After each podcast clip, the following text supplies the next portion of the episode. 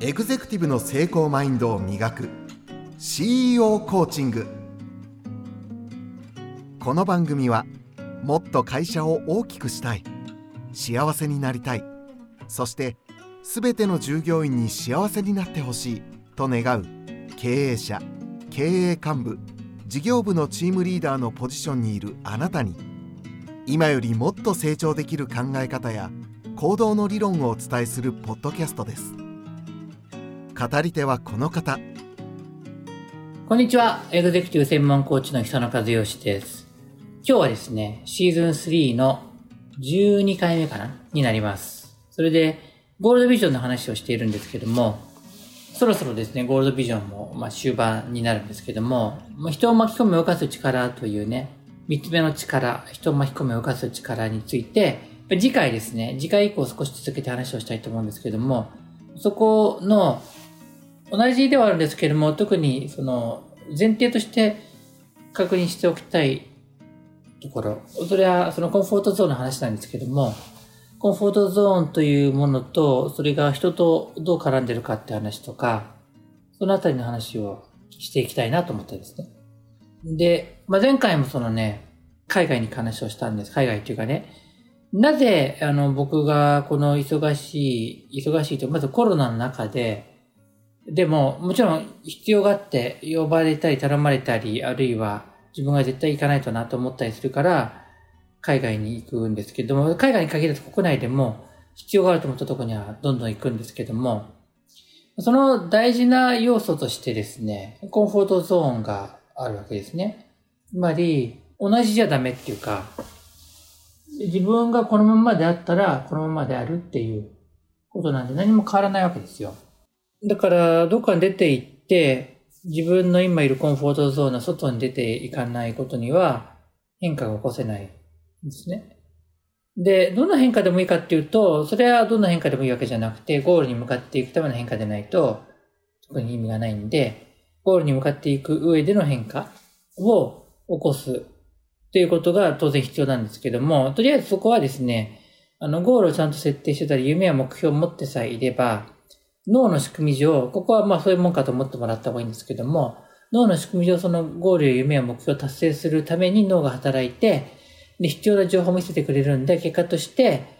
自分が見えてる世界は、あの、すべてのものが見えてるわけじゃないじゃないですか。だから自分が見えてる世界に関して言うと、その人もそのゴールや夢や目標に近づいていくためのことしか、あの、ないので、ないはずなんで、その、そこにやってきたものを、やって、あの、自分にとって掴んでいきたいすれば、先に進んでいくっていうことなんですね。で例えば、この、どっかに出てった方がいいって言った時に、この、ここには行った方がいいのか、行った、行かない方がいいの、行かなくていいのかって話になった時には、あ、行った方がいいと思えば行った方がいいわけで、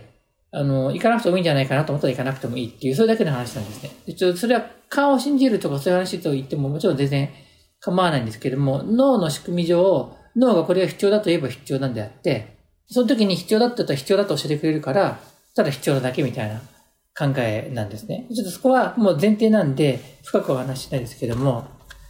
あの、それを踏まえた上で、じゃあ、どっか脳が教えてくれたここに行った方がいいっていう状態で行ったら、何が起こるかっていうことを考えたいんですよ。つまり、先週まではね、ロンイギリスのロンドンに行って、これからポルトガルのリスボンに行って、で、ミラノに行ったわけですね。イタリアのね。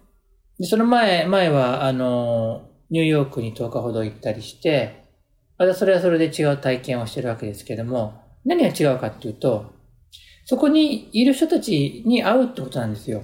会うっていうのは実際に、あの、知人として会わなくても、街ですれ違ったり、あのタクシーやウーバーに乗って関わったり、ね、まあ、宿泊するからホテルの人と関わったり、まあもうちょっとね、そのいろんな絡み方あると思うんですけども、そういう、こう、そういうのから得られるわけです。例えばニューヨークに行ったら、ニューヨークは半分ぐらいは、あの、家族旅行だったんで、家族旅行の部分に、例えばね、関わってとすると、まあ、半分ぐらいっていうかな、ちょちょっとかな、2、3割かな家族旅行的な要素があるとしたらね、そこに関して言うなら、なんかミュージカル見に行ったりすればね、ミュージカルを人がやってるわけですよ。だから、コンフォートゾーンっていうのは、実際の場所だったりするように見えるんですけども、人なんですね。で、あとはね、その、NFT ギャラリーっていうのがあって、NFT ってわかります？ non-fungible token ね。まあまあ、あの、細かい話はしないですけども、要は、デジタルで作られたものに、こう、署名がつくというか、その人が作ったよってやつをね。それをアートとして売ってるんですね。デジタルアートとして。で、入ってったら、世界初の、まあ、本人たちが言うにはね、これは世界初の Web3 っていうかね、普通に、その、Web の世界の第3の世界のもののギャラリーだって言ってるわけで、でもそれも必ずそこに、そこにスタッフがいて、いろいろ説明してくれるっていうのもあるんですけども、人が作ってるでしょ？誰かしらが。な、何か誰かが作ったもものっていうのは全部人が作ってるわけですよね。で、それはそういうギャラリーは日本にはないわけですから、ミュージカルもあの日本でもあるかもしれないけど、向こうでやっている、もともと向こうのもんなんで、その本場と言っていいんですけど、そういうミュージカルもないわけで、そういうのを体験する。人でできてるってことを言いたいわけです。だから、どこの場所に行ってもいいんですよ。だけど、いつもと同じ馴染みのところに行ったら、いつもと同じ馴染みのような感じの人たちがいて、いつもと同じようなコンフォートゾーンがあると。で、いつもと違う場所に行ったら、いつもと違うような人たちがいて、違うような人たちが作ったものがあって、でそれが別のコンフォートゾーンなんだ。それは自分が行きたい方向はどっちかっていう話なんですね。で、今いる場所に100%満足してるならば、別に場所を変わる必要も動く必要もないですよ。ですけど、100%の人はいない、いなくて、大体満足してるけど、ここはもうちょっとこうしたいっていうのがあったりするはず。それはそれ、それすればいいですよね。もうちょっとこうすればこうしたいというのがあればそうすればいいわけで。で、そこの時に、じゃあコンフォートゾーンを変えるんだよ。コンフォートゾーンどうやって変わるんですかって言ったら、二つしかないわけね。コンフォートゾーンが変わると、人が変わる。っていう、に強制的に、あの、ポルトガル、リスボンに行けば、周りに人たち、いる人たちは変わりますよね。それはそうだよね。向こうにいるんだもんね。で、もう一つは、僕は先週言ったけど、ミラノの話なんですよ。イタリアのミラノには、どっちも一緒かもしれないけど、ミラノにはこの会いたい人たちがいて、友人であり、出版社であり、教え子である人たちがいて、その人たちに会いに行ったわけですから、それ人がきっかけでしょ？その人たちに引っ張られていった。そしたら結果として周りにいる人たち全部は変わったわけですよね。なんとなくわかります？だから、いずれにしても、あの、場を変えちゃうか人を変えちゃうかなんですよ。人を変えちゃう。誰かに会いに行くってことは、自分の使う時間を、いつも一緒にいる人ではなく、こっちの人と使うわけでしょ？まあ、10日間外国どっか行ってれば、家族と10日間会わないわけですから、普段10日間一緒に寝泊まりしている、過ごしている家族を、ではない人たちと過ごすっていう決断をして、そっちの人と過ごすわけだから、そしたら、その、過ごす人たちが変わるだけではなく、そこの周辺にくっついてくるコンフォートゾーンも変わるわけですよ。人々も。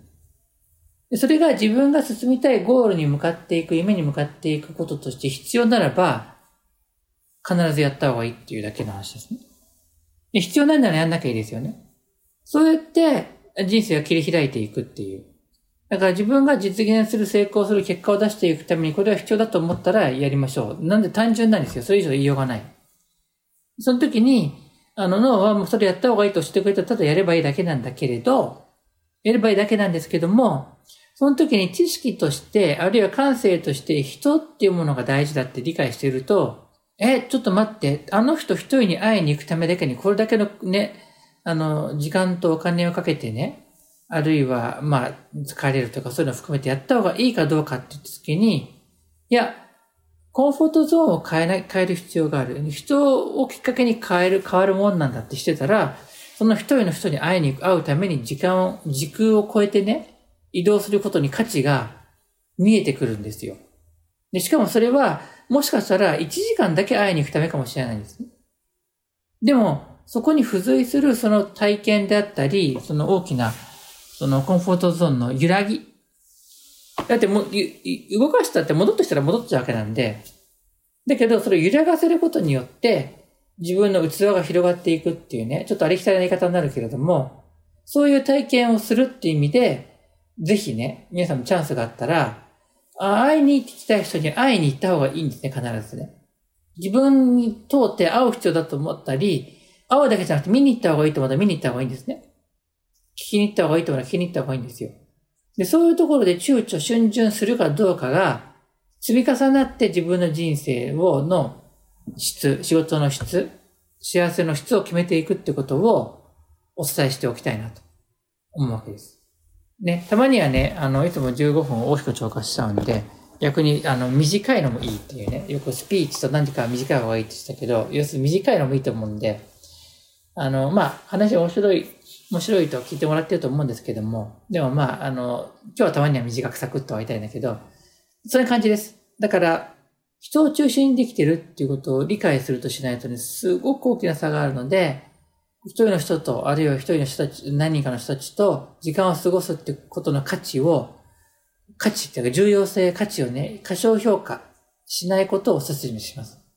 これはね、あの、体験している人にはよくわかると思うし、あの、わかんない、わからない、ピリとこない人にとってはわからないかもしれないので、強要はしないんですけども、まあやってみてください。ね、軸を超えて、で、時間をかけてね、それから、まあ空間を超えてね、当然ながら費用がかかったりするのを超えてやっていた時の価値の大きさっていうのは、まあ想像以上のものなので。ね、今日もね、あの、僕に会うためにアメリカから来た人が二人いるんですよ。で、一人は、あの、九州から来るんですね。で、僕と2時間ばかり過ごすためだけに来てくれるんですけども、だ来てくれたら僕も精神誠意、あの、時間を尽くすし、こちらから行くときは向こうもそういう時間を取ってくれるんですね。まあそういうことです。何かの皆さんのヒントになるかなと思います。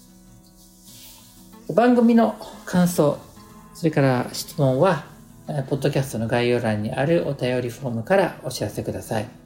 またお会いするのを楽しみにしています。久野和義でした。